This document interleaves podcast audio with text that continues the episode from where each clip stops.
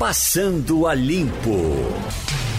Ô, filho, sexta-feira vamos dar uma, uma limpadinha aqui nos assuntos. Bora. Uh, de princípio, vamos dizer que hoje, às quatro da tarde, eu vou me juntar aqui com o pessoal da tarde para ir entrevistar Fernando Henrique Cardoso. Vai ser às quatro. O ex-presidente, tá aqui na entrevista, muito interessante, às quatro da tarde. Você vai ficar aqui até aprender, né, hoje? É o jeito. Agora vem. É, essa coisa do, do podcast, está aqui Kelly Santana dizendo: puxa, estás com, com o, o podcast e nem me diz para ouvir. Então, admitindo que essa seja, seja o desejo de outras pessoas, o que é que a gente tem que dizer para que as pessoas tenham acesso a esse trabalho que é, que é meu e seu? Fácil, você vai lá porque eh, você vai no www radiojornal.com.br. Aí você tem a aba de podcasts. Tem uma aba lá, podcasts. São vários linkzinhos.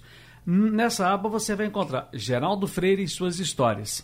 E por que, gente? Porque esse, esse podcast entrou no ar agora, agora de madrugada.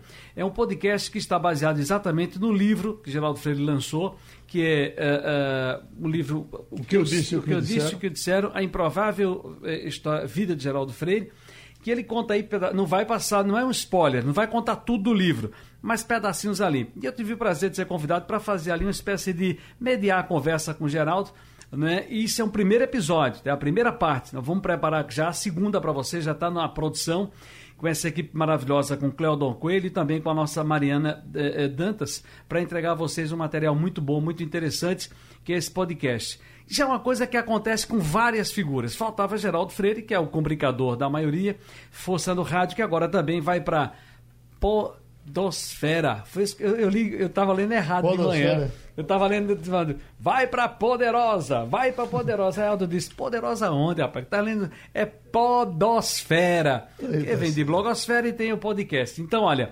comunicador da maioria, Geraldo Freire, estreia hoje Começou hoje. Já está lá, né? Já está lá. O podcast inspirado em sua biografia. Novo formato, terá bate-papo e boa música. E eu tô nessa parada. Mais uma vez, lembrando, eu tô aqui com a Roma de policiais militares, oficiais da PM, que já mandaram saber. Eu escuto aonde? Eu tenho que pagar no Spotify? Não. Você pode ir no Apple Podcast ou Spotify, que é pago. Mas se você preferir, vai no da gente. www.radiojornal.com.br vai na aba é, é, é, de podcast e lá você encontra Geraldo Freire e suas histórias. Então, tá deixa, muito bom. Deixa eu aproveitar, Ciro. Muita gente liga para cá, eu entrar aqui pelo interativo perguntando onde é que tem o livro? Você não responde nada. Eu não posso ficar aqui o tempo todo promovendo o livro, dizendo é livraria tal qual. Teve um problema com, com a editora e a gente tem dificuldade agora na distribuição. E eu estou vendo aqui, o Jornal do Comércio está trazendo hoje, que pelo Jornal do Comércio você compra o livro. Pois é, olha, o livro que o e que eu disse descontão, viu? É Também. É quase metade do preço. O livro que eu disse que me disseram, A Improvável Vida de Geraldo Freire está à venda com desconto especial para assinantes do Jornal do Comércio, pelo valor de R$ 49,90. Basta ligar ou enviar um WhatsApp para 3413 6100. 3413-6100 ou acessar o site www.assinantejc.com.br. Agora, e o nosso amigo natalício? O natalício. Também. Não, acho que não tem não. Tem mais não, né? Não quero mais não. Acabou. Acabou. Bom, o negócio é o seguinte, nós já estamos com o Passando da Limpo no ar, nós temos para hoje Fernando Castilho, Mirela Martins e o nosso Paulo Neto, médico e piloto que, de Hong Kong, vai trabalhar com a gente e vejam como as coisas acontecem hoje. E eu vou garantir, de uma, uma, logo de uma, uma, coisa eu vou garantir, o som dele de, de, de Nova, de, de Japão. do é, Hong Kong vai estar melhor do que os outros aqui do Brasil. Mas olhe, nós temos um professor uh, Gauss Cordeiro, uh, estatístico, cientista, que quer tratar, vai tratar aqui com a gente sobre essa questão da, da reabertura, da, da volta às aulas. Professor, está sendo um, uma queda de braço enorme. Eu estou acompanhando, uh, e o senhor certamente também, o senhor pesquisou isso. Eu estou acompanhando o duelo em São Paulo entre as escolas particulares e o governo do estado. O governo está demorando a abrir, o pessoal quer voltar a funcionar de qualquer jeito e o senhor tem opinião formada sobre isso. Então, vamos conversar com o senhor. Professor Carlos. É, bom dia, Geraldo. Bom dia a todos de sua audiência. Eu vou é, fazer alguns comentários gerais e depois eu volto à questão de São Paulo e de Recife. Veja bem, a Universidade John Hopkins, em Baltimore, tem mais de 100 anos, sendo uma das melhores do mundo. E seu portal, na, nesta pandemia, tem em média um bilhão de acessos por dia. O seu site está bem delineado. As crianças em casa têm menor risco de contrair a Covid-19 do que nas escolas com outras crianças. As crianças, mesmo sem sintomas, podem transmitir o vírus, como os adultos. Os sintomas não são bons preditores de contágio. Cerca de 18% das crianças testadas como positivo não apresentam sintomas. De um modo geral, o sistema imunológico do ser humano fica mais irregulado quando crescemos e, por essa razão, os óbitos da Covid crescem com a idade. Eu gostaria de salientar aqui a todos que, numa pesquisa ampla do Imperial College of Science and Technology and Medicine, da Universidade de Londres, estimou que um terço da transmissão desse vírus ocorre em escolas e escritórios, enquanto um, um terço fica restrito aos bares, igrejas, supermercados e áreas de lazer, e as fontes de contágio do terço restante variam muito. É, Pernambuco é um estado crítico, como eu já enfatizei anteriormente aqui. Chegamos ontem em Pernambuco ao desejado patamar de 4.488 óbitos e mais de 55 mil casos confirmados, mesmo testando pouco. Um terço desses casos confirmados são graves. A taxa de mortalidade de Pernambuco é o dobro daquela do Brasil e sua letalidade óbitos por confirmados, de 8,2%, é a segunda maior do país. A região metropolitana de Recife responde por cerca de 70% a 75% de óbitos do Estado. Se nós pegarmos dados do Instituto de Redução de Riscos e Desastres de Pernambuco, que faz um trabalho excelente é, a nível de Nordeste e a nível de Brasil, a média móvel de óbitos, você toma a média móvel a cada cinco dias no nosso estado, está próxima do patamar de 64 óbitos dia. E se nós formos mais além para dados é, de mortalidade em Recife, vamos verificar que ontem nós tivemos uma taxa de 1.110 por milhão de pessoas. Para situar essa taxa no contexto universal, no contexto global, ela é muito próxima da média das áreas mais pobres de Londres. E lá a pandemia começou muito antes, com 40 a 45 dias. Então, nós temos uma situação que Pernambuco, Recife, né, está se comportando como as áreas pobres de Londres. Nova York, que tem a maior taxa de óbitos no planeta é 1.900 por milhão. E nós estamos convergindo nessa direção. Alguns modelos estatísticos apontam isso. Então eu seria irresponsável, tá certo? Algo que eu não sou, porque o legado da minha vida sempre foi rigor na conduta e no conhecimento, é ser favorável à volta presencial das escolas do ensino eh, fundamental é, infantil, funda, é, fundamental e médio. Né? Tenho notado, entretanto, que algumas autoridades de Pernambuco afirmam, afirmam que o pico já passou em Recife, então vamos ficar tranquilos. Eu gostaria muito que isso fosse verdade, mas ressalto que em várias cidades, em vários continentes, os casos confirmados cresceram, mesmo depois da queda do pico. Então esse é o problema é, é, que nós temos que enfrentar. É, no contexto nacional, Pernambuco, por isso que o meu ponto é, nós não devemos retornar às aulas presenciais, não só na região metropolitana, mas em todo o estado de Pernambuco.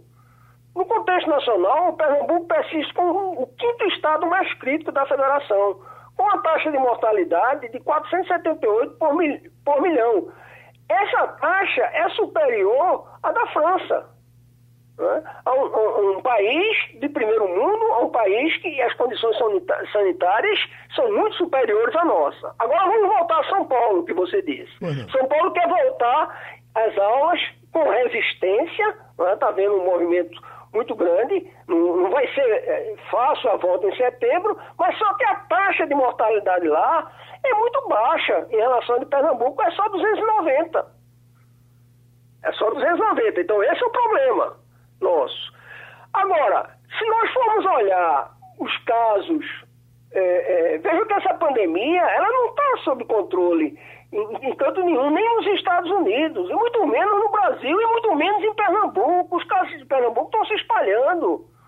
Vocês, podem, vocês podem conversar com as autoridades é, é, científicas mais importantes na análise de dados, não só do, os professores do Departamento de Estatística que fizeram esse documento, o pessoal do LICA, tá certo? Eles vão corroborar com o que eu estou dizendo.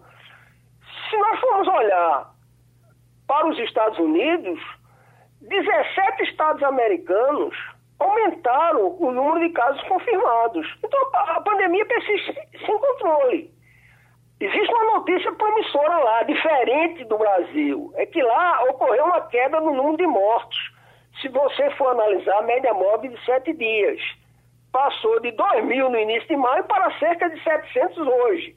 E, e, e a curva de, de óbitos lá de, começou a decrescer depois do 45º dia, muito diferente no Brasil, que nos últimos 15 dias mantém uma média móvel de 7 dias no patamar de mil óbitos por dia.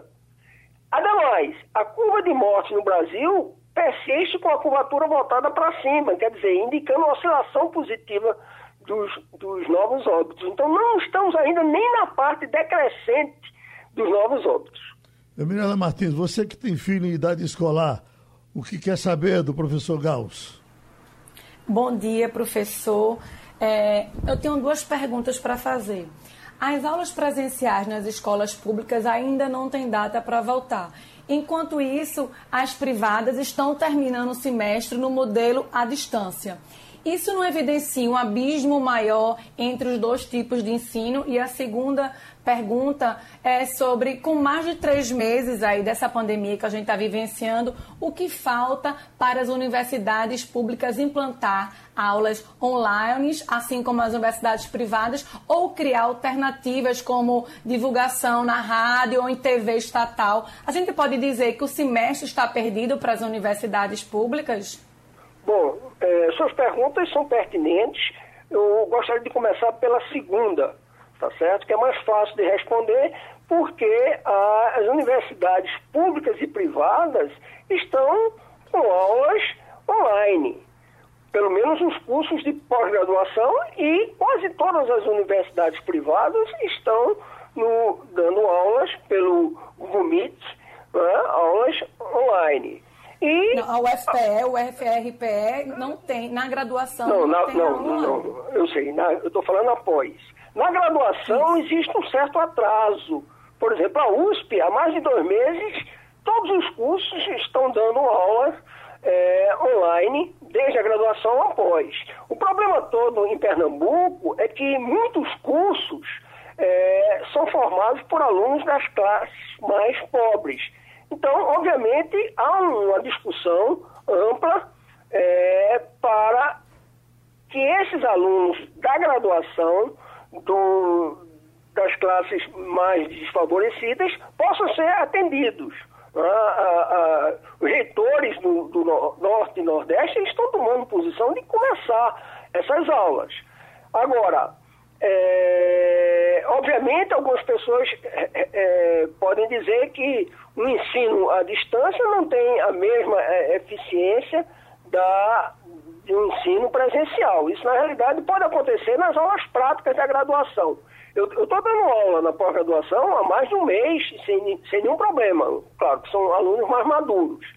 Mas eu acredito que as aulas da, da, da graduação devem começar a curtíssimo prazo. Inclusive, de uma forma muito sensata, os reitores estão criando um, uma espécie de um semestre mais curto, suplementar, para poder adaptar a todos os cursos de graduação. Agora, para isso é necessário que haja um engajamento das, das companhias de telefonia celular, né? muitos alunos, principalmente aqueles da graduação de, de determinados cursos, eles são humildes, eles, eles não têm é, internet nas suas casas. Então tem um problema da internetização de, é, desse contingente de alunos. Agora, voltando para os alunos da, das escolas privadas e públicas, bom, as escolas privadas vão indo muito bem. Né? As escolas de ensino fundamental é, e, e, e, e, médio estão indo bem. Por quê? Porque as aulas, as aulas à, à distância estão sendo ministradas nas principais escolas particulares.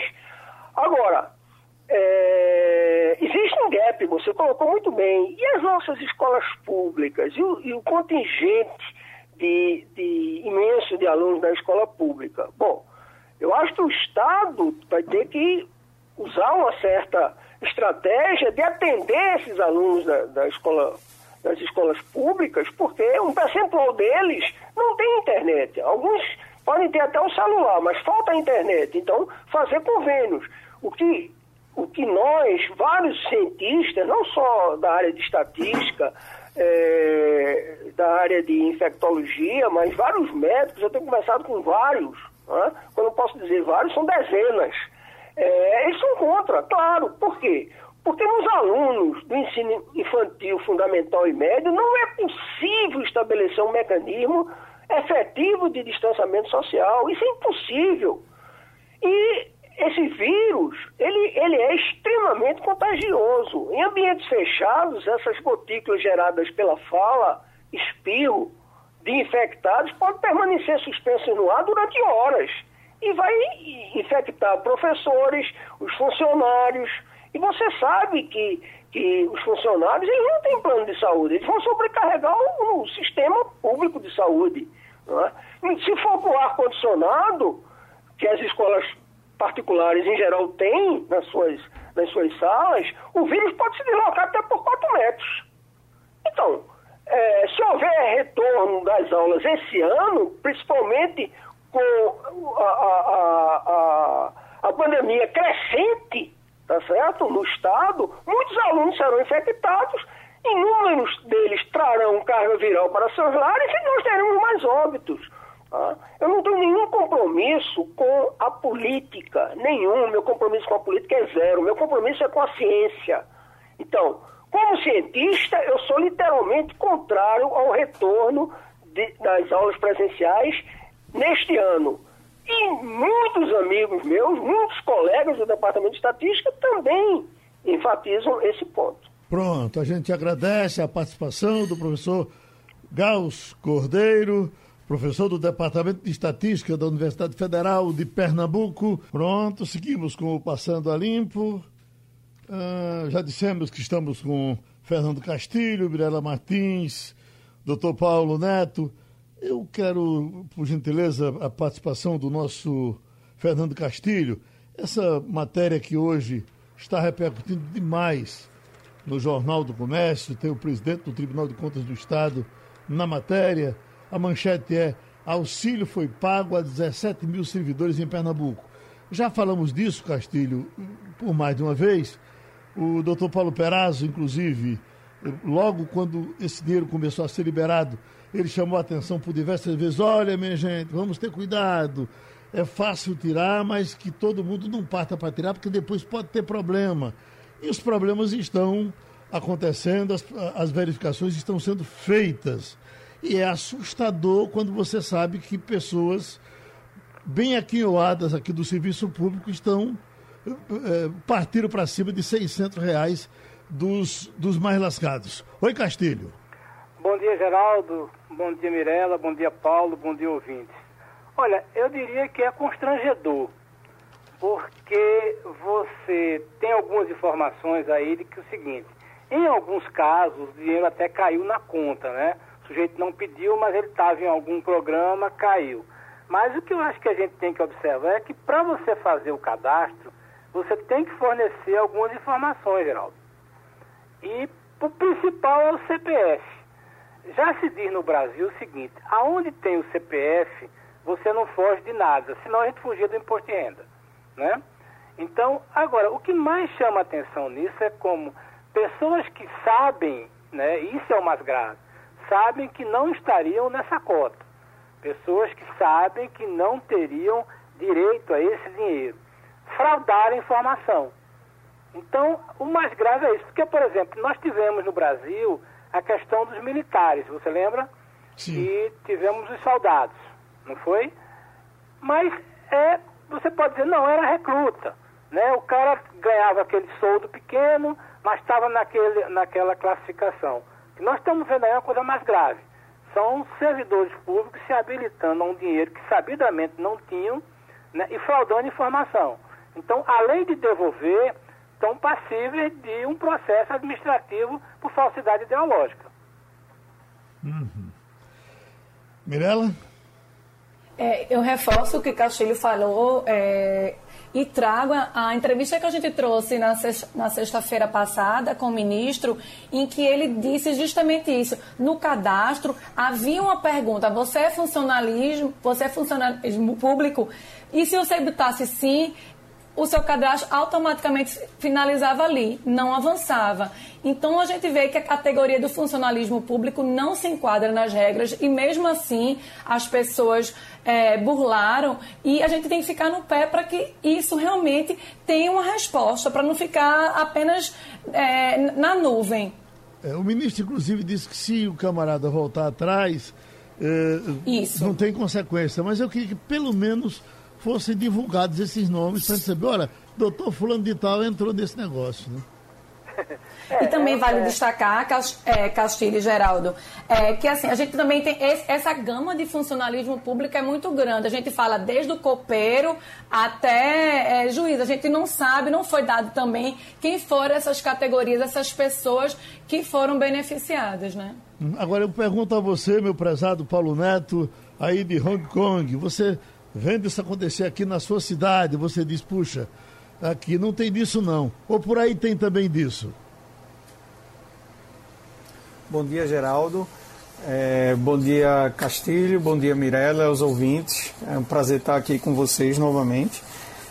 Geraldo, nunca vi, quatro anos morando aqui, nunca vi esse tipo de, de notícia aqui, de burlar, é, é, desse nível de corrupção tão mesquinho, né? Onde funcionários públicos, como você disse, bem abastados, vão atrás de 600 reais e tirando esse tipo de auxílio para as pessoas que realmente precisam. É triste de ver, Geraldo, é triste de ver, principalmente depois que você começa a morar ah, depois de um certo tempo fora e que você se acostuma com um certo nível de civilidade e que você vê que certos países estão preocupados com coisas mais, digamos, avançadas, onde saneamento básico, educação, saúde, já são coisas é, resolvidas, onde todos têm acesso a uma boa saúde pública de qualidade, a uma boa educação pública, segurança, saneamento, que isso é o básico que o Estado pode prover para o cidadão. E você vê que nem se discute esse tipo de coisa porque já se dá isso como garantia ao cidadão. E então eles discutem coisas mais avançadas e coisas mais condizentes com um nível de civilidade maior. E quando eu vejo esse tipo de coisa acontecendo no Brasil, ainda acontecendo, dá muita tristeza, Geraldo. Escute. Ô, Geraldo. Oi. Eu queria fazer uma pergunta para Paulo. Bora. Posso? Vamos ganhar tempo. O Senado dos Estados Unidos aprovou ontem um projeto de lei que prevê sanções contra as autoridades chinesas que prejudiquem a autonomia de Hong Kong, no momento em que Pequim se prepara para impor uma lei de segurança contra a ex-colônia britânica. Você, morador aí, eu queria. O que muda? A gente está falando de três países com soberania. Isso dos Estados Unidos não muda nada para você. Como é que está o clima aí na rua? Já que a gente vivenciou aqui nesse final do ano, né, momentos em que o, a, as pessoas de Hong Kong foram para a rua para protestar. Ele está em Hong Kong, viu? Hong Kong, isso. Sim. Isso, Mirella, é bem colocado. E no caso, essa lei de segurança nacional, ela burlou o processo de aprovação que seria natural por parte do, da Câmara Legislativa do Parlamento de Hong Kong. Né? Como Hong Kong é uma região autônoma da China, então Hong Kong detém um sistema legislativo próprio, um sistema judiciário próprio um executivo próprio. Embora que o executivo de Hong Kong ele é muito é, alinhado com Pequim. Tanto é que no sistema de dois países, um sistema, onde o documento que foi assinado entre a Grã-Bretanha e a China no, na década de 90 previa que o cidadão de Hong Kong tivesse direito ao voto universal e direto para a escolha tanto dos membros do parlamento quanto para representante do chefe do executivo, isso não ocorre na verdade. O chefe do executivo não é eleito de forma direta pela população de Hong Kong e apenas um terço do parlamento de Hong Kong é eleito de forma direta pelo cidadão de Hong Kong. Então, devido a essas coisas que a China já alterou do documento original, firmado entre a própria China e a Grã-Bretanha, no que diz respeito à condição de Hong Kong como região autônoma, então isso já fica meio atravessado na garganta do cidadão de Hong Kong. E essa lei de segurança nacional, que deveria ser uma lei é, colocada no parlamento de Hong Kong, votada pelo parlamento de Hong Kong, não, ela foi imposta pela China, ela foi aprovada pelo parlamento da China e muitos comentaristas políticos aqui, Mirella, de Hong Kong, eles veem isso como uma ferramenta para que a China possa impor sanções a qualquer cidadão de Hong Kong que se manifeste contra a China propriamente dita, né? seja através de sites, seja através de é, é, manifestações de rua, como a gente viu, e que eles possam ser presos e levados a, a, a, a serem julgados no judiciário é, por atos de liberdade de expressão, digamos assim. Ok. E, ah, e, isso tem gerado uma crise política aqui em Hong Kong muito séria, né? Voltando para Fernando Castilho, essa coisa, Castilho, desse discurso duplo aqui no Brasil, isso eh, a gente vai, vai pagando muito caro por isso. Um diz uma coisa, outro diz outra. Aqui tem, por exemplo, André de Marcos Freire, que diz: após batermos 55 mil óbitos, o, o presidente Bolsonaro pediu orações e o pior não foi pedir a oração, foi você sentir a, a, a insinceridade na, na, na, no pedido dele. Dava que é, é, era tão falso quanto uma nota de, de três reais. Mas ainda vem esse outro aqui, Tiago de Garaçu, por conta também dessa duplicidade de discurso, que ele diz, ouvindo há pouco a preocupação, me pareceu bem legítima, do professor uh, Gauss, ele diz, tira esse comunista daí, ele não é educador, ele é um ideólogo esquerdista. Você imagine esse tipo de discussão no momento desse, Castilho.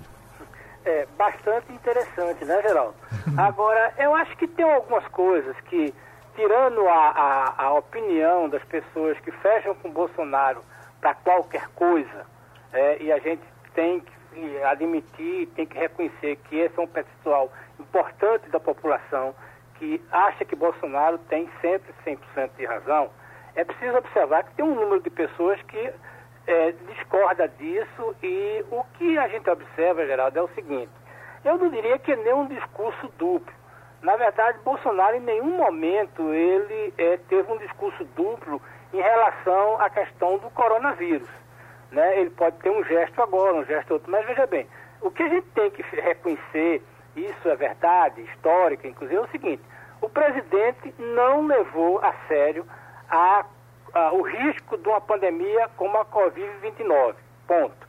Não imaginou que chegássemos a mais de um milhão de pessoas, muito menos que tivesse 55 mil é, mortos. Isso não estava no radar dele, certo? E agora é muito difícil para ele, pelo que já disse, né, voltar atrás e reconhecer. Isso é um ponto. Agora, o que a gente observou foi o seguinte, é que a realidade da Covid, ela não respeita nem espaço físico, nem espaço ideológico. O que as colocações que o professor colocou aí não é diferente do que a comunidade científica de Pernambuco, do Brasil, internacional coloca, não. O Covid tem um padrão. Qual é o padrão? Se você não respeitar ele, se você não fazer aquilo que a gente tem bem simples, que é a questão do distanciamento, lavar as mãos, é, tomar cuidado com a questão da contaminação da proximidade, a gente vai pagar caro. E aí eu vou pegar dois casos. Por exemplo, é, em maio, é, saiu um estudo da Sudene dizendo o seguinte: há um risco muito forte de cidades como Caruaru terem um recrudescimento ou um agravamento dos números em força da Covid. Por quê? Porque Caruaru está numa rota que naturalmente as pessoas vão passar e vão se contaminar. Caruaru é, na expressão rodoviária, aquilo que é o aeroporto. Então era inevitável que isso acontecesse. Está acontecendo. Agora, o que a gente também observa é o seguinte, é que tem uma pressão muito forte dos governadores de querer voltar a algum tipo de atividade, porque a pressão das empresas é natural, a pressão das comunidades, né? Então é uma briga da científica. Mas eu diria o seguinte, não é questão de um discurso duplo.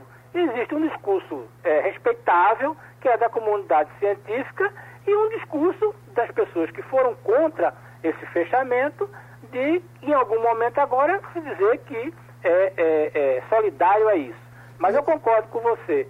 A, a, o sentimento do presidente em relação aos mortos é tão é, discutível ou falso quanto uma nota de três reais. Agora, eh, Mirela, com relação a Caruaru, você está entendendo o discurso da, da prefeita, a Raquel?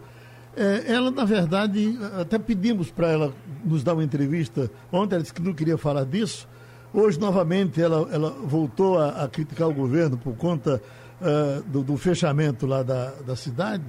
Uh, agora, numa coisa ela tem razão. Ela disse que o secretário de saúde esteve lá e não procurou a prefeitura, o que realmente mostra um, um certo, um certo desacerto, né?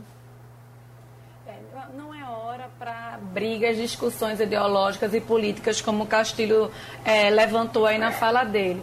É, na verdade, a gente tem que segurar a mão. Nós somos um Estado único em que agora o problema maior está andando para o Agreste. Caruaru é o epicentro da doença por ser uma cidade maior, uma cidade polo, né? E o que ela traz na sua fala é que então, trataram Caruaru de forma isolada, sem levar é, o contexto da região.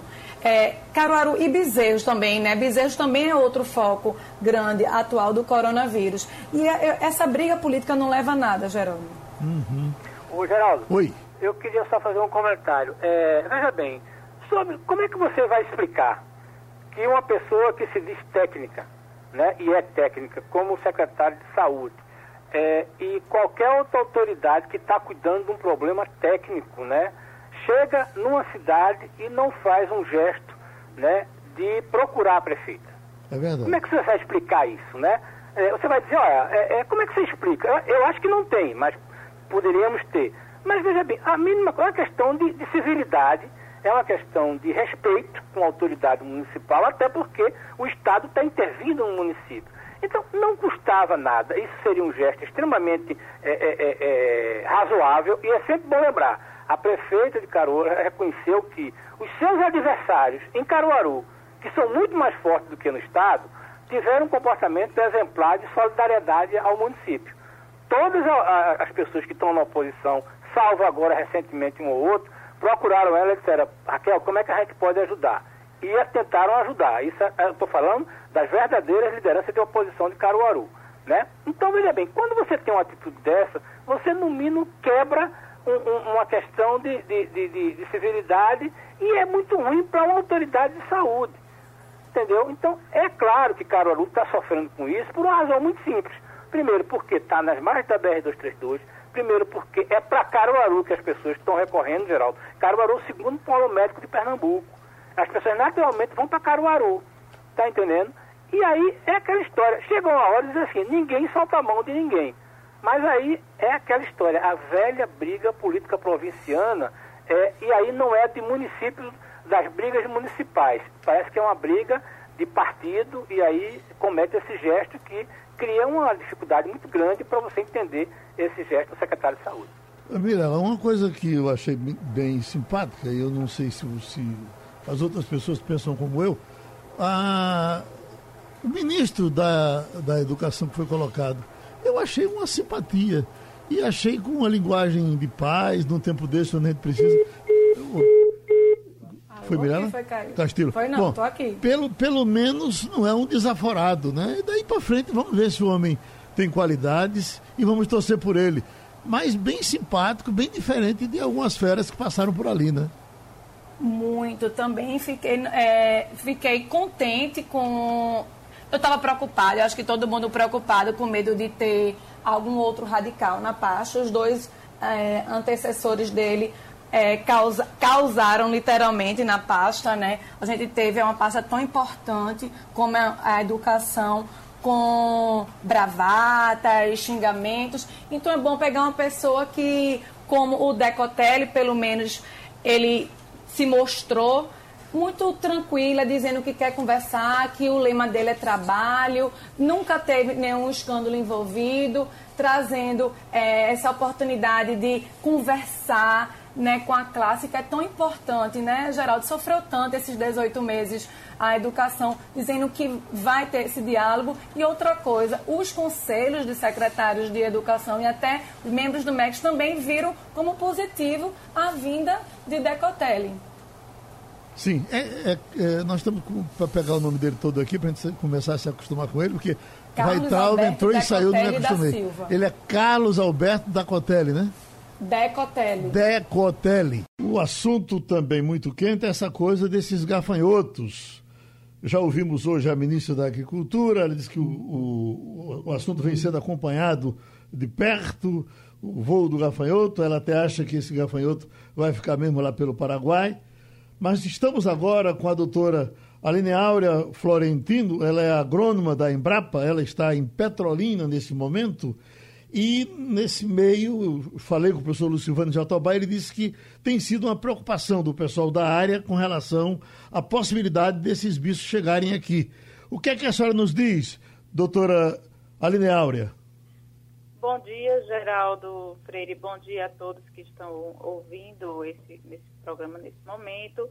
Então, nós estamos né, vivendo em meio a várias crises e uma delas refere-se exatamente a, a, essa chegada né, que pode acontecer dessa nuvem de gafanhotos que saiu lá do Paraguai, está migrando para o lado da Argentina e pode ser que atinja território brasileiro. Né? Então, uma das preocupações que estamos vivendo é sobre essa chegada né, desses gafanhotos.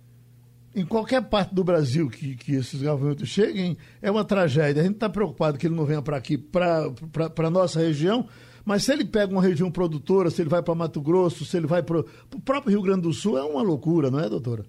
Com certeza, Geraldo Freire. A situação é exatamente essa. Se ele migra para essa região do Rio Grande do Sul, onde já temos muitos plantios que foram colhidos, né? Bem verdade que aveia, trigo, cevada e outros já tiveram a sua colheita realizada, mas algumas outras áreas de pastagens poderiam ser realmente atingidas caso ele chegue nessa região, né?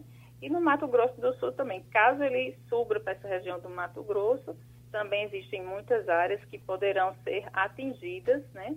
por esse gafanhoto, que ele tem um, um hábito polífago, ele come vários tipos de vegetais, então ele não seleciona apenas um vegetal, ele come vários tipos de vegetais. É uma preocupação grande para que não haja nenhum tipo de perda nessas áreas.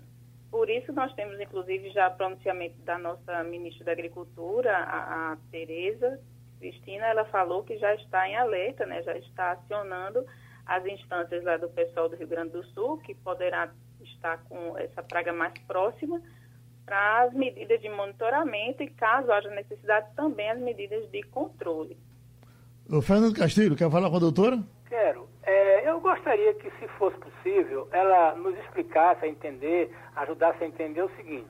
É, esse tipo de fenômeno é decorrente de um desequilíbrio ambiental, é, desequilíbrio de uma, de uma situação que foi criada é, na, na, no sul, na região sul do continente, é, o que leva à formação desse tipo de, de, de, gafanhoto, que a gente sabe que gafanhoto não é um, um, um, inseto muito gregário, e de repente você forma nuvens. Então é o seguinte, na sua opinião, o que, é que levou à formação desse tipo de nuvem e, e é, essa, esse comportamento é, é, na região sul do continente, do, do sul do continente? É, bom dia, Fernando Castilho. Muito boa pergunta. É bem interessante a gente relembrar que esses gafanhotos, eles não estão acontecendo agora. Já ocorreram várias nuvens, tanto na região da, da própria da África, como nessa região do Paraguai, Uruguai, é bem comum, comum no sentido de que a cada três anos, mais ou menos, acontece uma situação como essa. Mas esse desequilíbrio que se fala, que pode estar, é, digamos, estimulando a, a, multiplicação desses gafanhotos, eles é, têm uma ajudazinha do clima. Né? Nós estamos vivendo um momento onde é, o clima na região lá do Paraguai do, não é como estaria para ser frio agora, frio com chuvas. Então, aqueceu um pouco, alguns meses atrás, e com esse aquecimento, a, a, seca e a temperatura um pouquinho mais alta, então a multiplicação e a migração deles ficou é, mais intensa. Então a questão climática interfere muito na migração desses insetos que aproveitam quando está com a temperatura um pouco mais alta para se deslocar de uma área para outra. Obviamente, a questão do desequilíbrio ambiental, ou seja, a, o desmatamento, a retirada de vegetação nativa, pode interferir muito, porque essa vegetação nativa, ela contém uma série de inimigos naturais, como sapos, pássaros e outros animais que vão ser é, inimigos naturais desse gafanhoto, que consumiriam esse gafanhoto. Então, à medida que nós não temos muito essas matas nativas, eles têm um voo livre e vão se multiplicando e buscando outras regiões para poder aumentar sua população, crescer e acontecer esse tipo de coisa. Então, o que a gente é, tem como preocupação básica é exatamente é, a questão climática, que está tendo uma série de alterações atualmente, associado com a ação do homem na retirada dessas matas e causando esse desequilíbrio. Agora, doutora, só pensando, essa, essa coisa do Paraguai, um paísinho daquele tamanho, 40 milhões de gafanhotos, não vão comer o Paraguai todo, não? pois é, Geraldo, é uma situação que a gente imagina bastante catastrófica né, para aquele país. Eles caminham muito rápido, então eles saíram de lá em torno, numa velocidade de em torno de 150 km por dia, imagine uhum. uma quantidade dessa de quilômetros. É como se ele fosse de Recife para João Pessoa dentro de um dia, né? Uhum. para a gente colocar na realidade mais próxima. Mirela Martins? É, bom dia, doutora.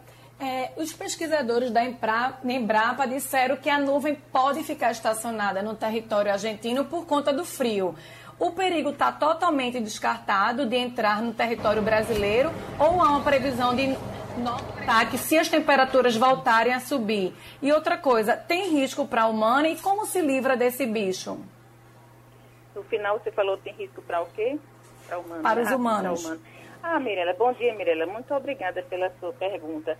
É, nós estamos percebendo aqui, olhando os mapas do IMET e outros mapas, que existe um anticiclone polar vindo lá da Antártica e subindo em direção à região aqui do Paraguai, do, da Argentina. Então, é possível que a chegada desse ar polar é, represente uma baixa de temperatura e, com isso, é, a migração desses gafanhotos poderá ser revertida ou não ser tão avançada, digamos assim.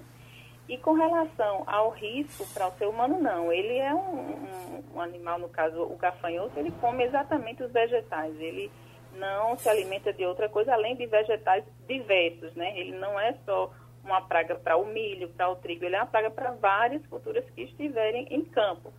E a nossa preocupação com relação a isso também é que essa nuvem ela vem se multiplicando, né, ovipositando, colocando suas larvas nas áreas. Então, essa nuvem está crescendo a cada dia. Se ela não for realmente é, barrada, poderá acontecer não só agora, mas futuramente também. A volta deles que ficam no solo, né? Para é, ocupar outros espaços e migrar onde tiver alimento, que é o que ele está buscando, na verdade, é buscando alimento. Mas esse anticiclone, essa condição climática um pouco mais fria que poderá acontecer, realmente reduz o voo deles, eles ficam mais estáticos, então poderá acontecer a dissipação ou a redução dessa nuvem. E para combater, doutor, o que é? é agrotóxico, muito pesado? É, como é que a gente enfrenta, se ele chegar aqui, como é que ele vai ser enfrentado? Então, Geraldo, a situação que a, a, nossa ministra da Agricultura colocou é monitoramento e, caso haja necessidade, de acontecer realmente o controle. É, a Embrapa tem pesquisado uma série de formas de controle biológico, inclusive, para esse tipo de gafanhoto, para outros tipos de gafanhoto, que são vários, na verdade, né? Nós tivemos outros ataques de outros tipos de gafanhoto, mas existem pesquisas para essa área de controle biológico. Nós temos um pesquisador, o Dori Edson, lá no Rio Grande do Sul, na Embrapa Clima Temperado, que trabalha muito com isso, mas de imediato, como é uma praga que vem de fora do país, caso ela chegue aqui, possivelmente eles vão ter que usar algum tipo de produto químico para combater de imediato. Afinal de contas, agricultor que está com sua área em campo, realmente, quando vê esse gafanhoto, é possível que a medida tenha que ser um pouco mais enérgica inicialmente, né, para que não haja uma migração. A gente tem uma certa preocupação quanto a isso, né? Esperamos que essas equipes que estão pesquisando, estão monitorando, possam realmente buscar uma solução menos impactante para o ambiente, porque o agrotóxico não fica só nos gafanhotos, né? Ele vai certamente atingir solo, atingir água e a gente tem preocupação com esses recursos naturais, principalmente porque é uma área que a gente estuda com mais intensidade e durante mais tempo, né? Nossos trabalhos são voltados para isso.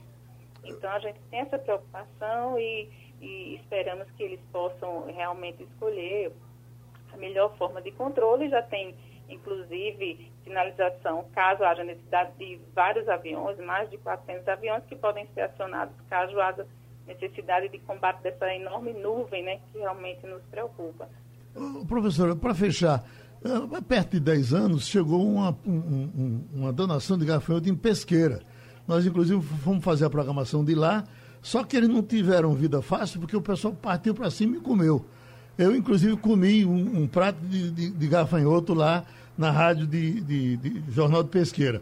Ah, esse era o momento. Esse momento atual, a gente está com medo de, de, por conta desse morcego do, do, do, coronavírus, a gente ficou meio assustado com comer essas coisas exóticas. Eu estou liberado para comer esse gafanhoto se ele aparecer lá em casa? Ô, Geraldo, sua preocupação é, é, bem conveniente realmente no momento. A gente tem que ter muito cuidado com os animais silvestres, esses animais que não são animais criados, digamos assim, em cativeiro, porque eles podem, além da própria é, estrutura do corpo deles, podem ter uma série de outros elementos, de vírus, de bactérias e fungos que ainda não são, é, digamos, conhecidos dentro da, da gastronomia e também da, do estudo biológico desses animais. É importante tomar bastante cuidado com esses, esses tipos de, de consumo, né, de, de, de, menu gastronômico voltado para os animais silvestres, justamente por isso. Uhum. Nós estamos vivendo uma pandemia que vem a partir exatamente dessa mistura, né, desse uso de animais que não são animais cultivados dentro dos controles de qualidade que é, operam sobre o cuidado fitossanitário.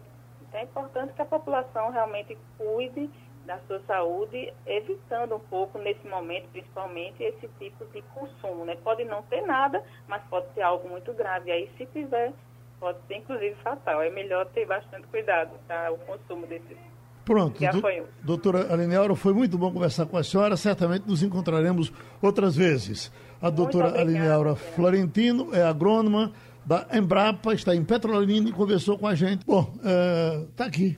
Vitória de Fábio Bolsonaro atrasa a investigação contra o senador, dizem juristas.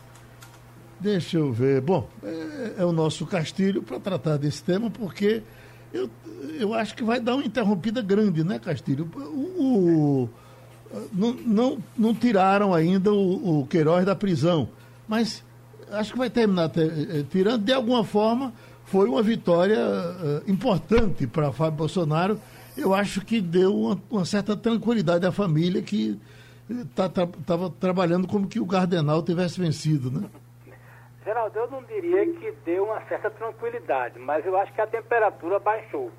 Na medida que você sai de um juiz singular, que estava cuidando disso diretamente, e aí vai para que um desembargador né, uma turma de desembargadores escolha um novo juiz que vai tomar pé desse caso, vai ter que ler o processo. É, a decisão é muito, para usar a palavra do jurista, controversa, porque é o seguinte, há uma legislação no STF dizendo que Nesse caso, volta para um juiz da vara mesmo. Não tem essa história do fórum privilegiado alegado. O STF teria, na opinião do jurista, pacificado esse tema. Mas o, a Câmara entendeu, e aí aquela história, dois votos a um, inclusive com a mudança de opinião de uma das desembargadoras, que o senador tem esse fórum privilegiado. Então a gente vai ter agora. A primeira coisa que acontece é deu uma, uma, uma esfriada na temperatura, né? É, na medida em que é, o processo não para, mas vai ter que ser designado. E o tribunal também é o seguinte, olha, é, é uma situação tão complicada que o tribunal disse assim, o que o juiz fez a gente não desmancha. Então, Fabrício continua preso, a mulher de Fabrício é, é, continua sendo procurada, né? Isso pode acontecer. Agora, eu é preciso reconhecer, para quem estava numa situação de que podia ser é, é, acusado formalmente já na próxima semana, isso aí dá um refresco. E também a troca é de advogado. Né? Então é aquela história, na hora da crise você procura o melhor profissional. E essa advogada de Flávio é uma pessoa extremamente experiente, reconhecidamente hábil nesse tipo de processo, e ela foi em cima da coisa que tinha que fazer. Vamos trabalhar com isso aqui. Pronto. E agora, ela, na né, nesse novo lugar, é, nessa nova. É, o ambiente jurídico que vai estar esse processo, ela vai trabalhar para anular. É difícil. Agora, a gente também não está livre, Geraldo, de uma nova disputa no tribunal para dizer o seguinte: algum colegiado no STJ ou até no STF mandar voltar para o juiz, não. Eu acho que essa briga ainda vai continuar. O que diz é que o Supremo, o Supremo ficou meio desagradado com a decisão, não é, Castilho? É, incomodou, né? Na verdade é o seguinte, é, é, é, é uma vitória para Flávio? É, para quem estava numa situação como ele estava, é muito bom. É ruim para o Queiroz, é péssimo, o Queiroz continua preso. Mas é, abre uma perspectiva é, de um confronto. O Ministério Público vai reagir, já tem essa declaração aí do Marco Aurélio dizendo que é, a jurisprudência não vai nessa linha. Agora é aquela história, o Rio de Janeiro está se transformando num país diferenciado do Brasil, Geraldo. Tudo no Rio de Janeiro tem alguma coisa que levanta algum tipo de controvérsia. Não é à toa que lá todos os governadores, ex-governadores estão presos, ou pelo menos estiveram presos, e o tribunal tem problema. É, é o caso, por exemplo, do Tribunal de Contas, né?